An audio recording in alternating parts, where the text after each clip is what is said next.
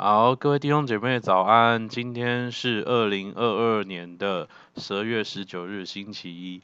那今天的灵修经文呢是路加福音十三章一到二十一节，主题呢是结出果子荣耀神。那今天的经文呢讲到耶稣的两个比喻和一个耶稣医治的故事。我们一样呢会照着导读本的三个大纲来看今天的经文。首先呢，我们看到第一个大纲，若不悔改，都要灭亡。我们来看一到九节的经文。正当那时，有人将比拉多使加利利人的血掺杂在他们祭物中的事告诉耶稣。耶稣说：“你们以为这些加利利人比众加利利人更有罪，所以受这害吗？我告诉你们，不是的。你们若不悔改，都要如此灭亡。从前西罗亚楼倒塌了。”压死十八个人，你们以为那些人比一切住在耶路撒冷的人更有罪吗？我告诉你们，不是的。你们若不悔改，都要如此灭亡。于是用比喻说，一个人有一棵无花果树栽在葡萄园里，他来到树前找果子，却找不着，就对管园的说：“看哪，我这三年来到这无花果树前找果子，竟找不着，把它砍了吧。”何必白占土地呢？管园的说：“主啊，今年且留着，等我周围掘开土，加上粪，以后若结果子便罢，不然再把它砍了。”那这段经文呢，是在讲，呃的背景是当时犹太地方的巡抚比拉多，他杀害了一群在圣殿里面献祭的加利利人。那导读本呢说，诶，有人推测他们这群人可能是干犯了罗马帝国的法律，所以被杀害。那同时间也发生另外一件事，是有一栋建筑物倒塌了，压死了十八个人。那对于呢这两起事件，当时的人是怎么看待的呢？哦，好像大部分的人开始探讨说，诶，这些人他们是不是犯了什么罪，所以他们才会遭到这样的一个报应？其实呢，圣经里面犹太人出现这种论调也不是第一次。其实，在别处的经文，当耶稣医治一个瞎眼的时候，众人也是觉得，哦，一定是这个瞎眼的。或者是他父母犯了什么罪，所以才会遭到这样的一个报应。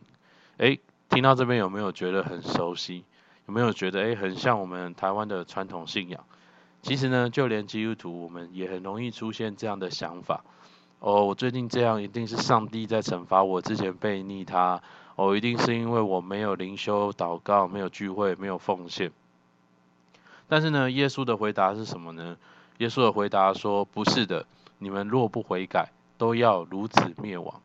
其实这边耶稣讲的灭亡，不是肉身遭遇那种患难死亡，而是耶稣想要表达的是，如果我们不肯悔改，我们不愿意透过耶稣再一次回到天父的家中，我们会经历真正的死亡，就是永远的跟天父隔绝。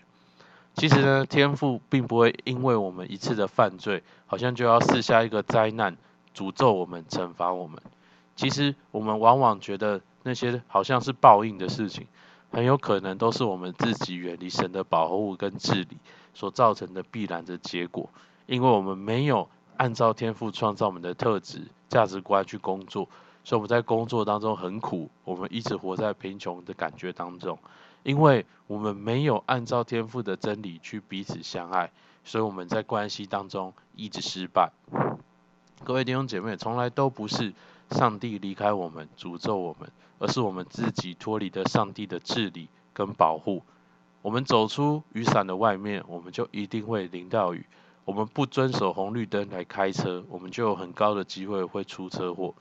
但是呢，我们常常怪雨伞，诶，为什么离开了我？我们常常怪红绿灯，为什么不能常常一直是绿灯就好？各位弟兄姐妹，我再说，我们觉得。咒诅的事情，其实往往是没有神造成的必然结果。所以就像牧师说的，没有神的咒诅就是没有神，而有神的祝福就是有神。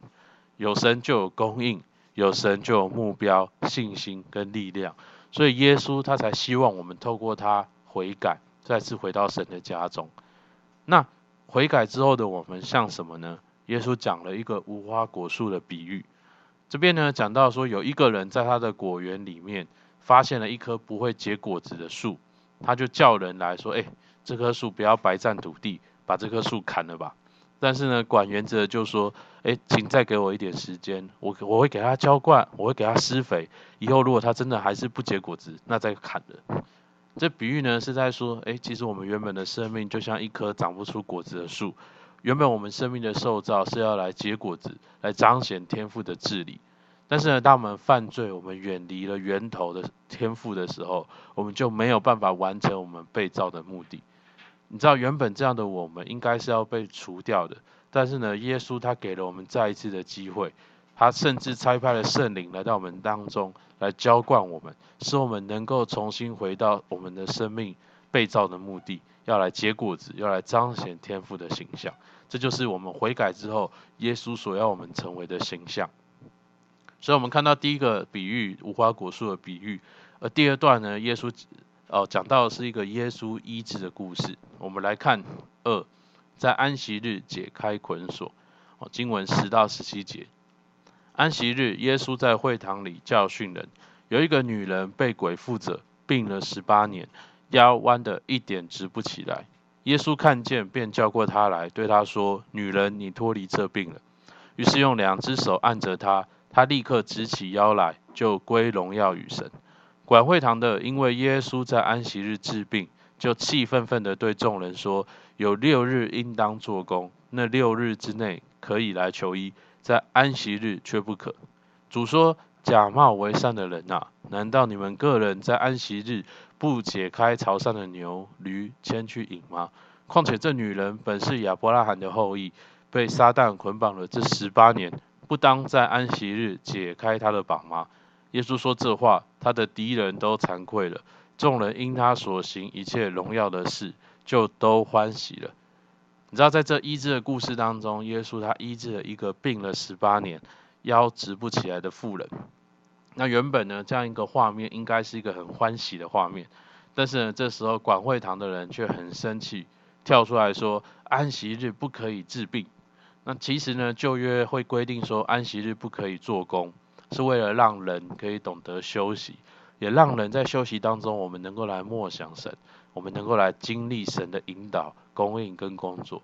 这些利益原本是好的，但是呢，当管会堂的把这些规定变成教条的时候，他就看不到后面神原本设立这些规定的善意，他也看不到眼前耶稣正在做的工作，其实也是神的心意之一。所以呢，神，所以耶稣的回答是什么呢？耶稣说：“哦，况且这女人本是亚伯拉罕的后裔，被撒旦捆绑这十八年，不当在安息日解开她的绑吗？”耶稣在讲的是安息日是一个释放的日子，不是一个捆锁的日子。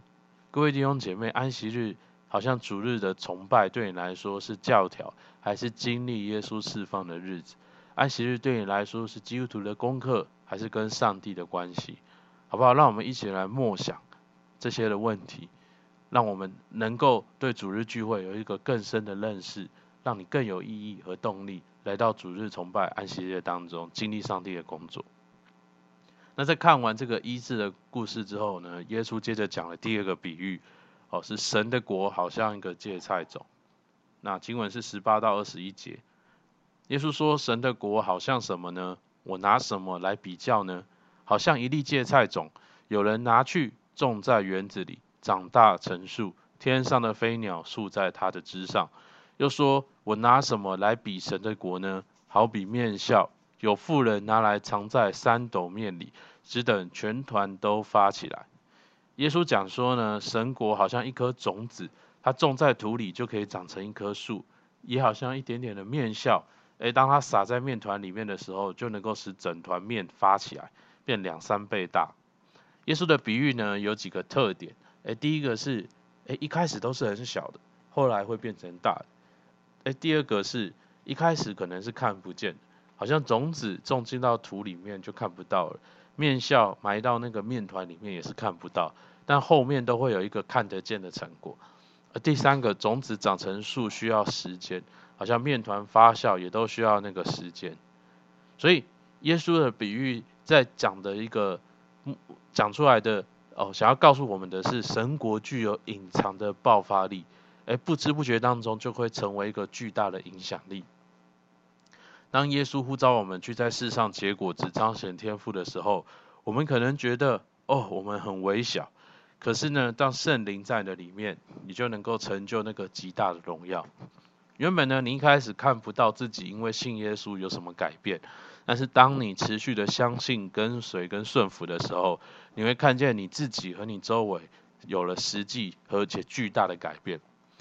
而且呢，神国也不是当我们信耶稣的那一刻就马上彰显改变，而是透过我们长期的委身、栽种、被浇灌，而我们好像是慢慢的把那个生命长出来。所以各位弟兄姐妹，总结今天的主题。我们结果子荣耀神的结果子，从来不是好像是为了我们，是为了荣耀天赋、彰显天赋。而结果子也不是靠着我们自己可以结出来，而是圣灵的浇灌，我们才能够结果子。而最后，耶稣也给了我们一个结果子的画面：我们在神的国里面栽种的，能够像芥菜种一样，是从小变成大，从无到有的，好不好？我们来看到默想应用。哦，一，为什么上帝要我们成为一棵结果子的树？哦，我们先来问为什么？为什么上帝创造我们，他希望我们成为一棵结果子的树？那如果我们是一棵结果子的树，我该怎么做才能够结果子呢？哦，结果子不是为了我们自己，结果子是为了荣耀天父。那对你来讲，怎么做才能够结果子呢？第二个，哦，耶稣讲到安息日是一个释放的日子。哦安息日对你来说是释放还是捆绑？那你要如何在安息日在崇拜当中接受到耶稣释放的工作呢？而第三个，当今天读到神的国是有隐藏的爆发力，好像一个芥菜种的时候，哦，这个对你有什么提醒跟启示？哦，你可以怎么去运用？好吧，我们可以自己花时间来默想。我们一起来祷告。天父主啊，是的，主啊，还是感谢你。主，你说你的国好像一粒芥菜种。是吧？当芥菜种种在园子里的时候，就能够长大成树，天上的飞鸟来宿在它的枝上。主，好像我们相信你的时候，主，我们还是带着很多我们自己的问题。主，我们觉得自己微小。主，但是你能够在我们身上成就你极大无比的荣耀。主，你能够主在我们的软弱上显得完全。主，能够透过我们来做我们所不能想象的事。主耶稣，主你今天把这样的信心放在我们里面。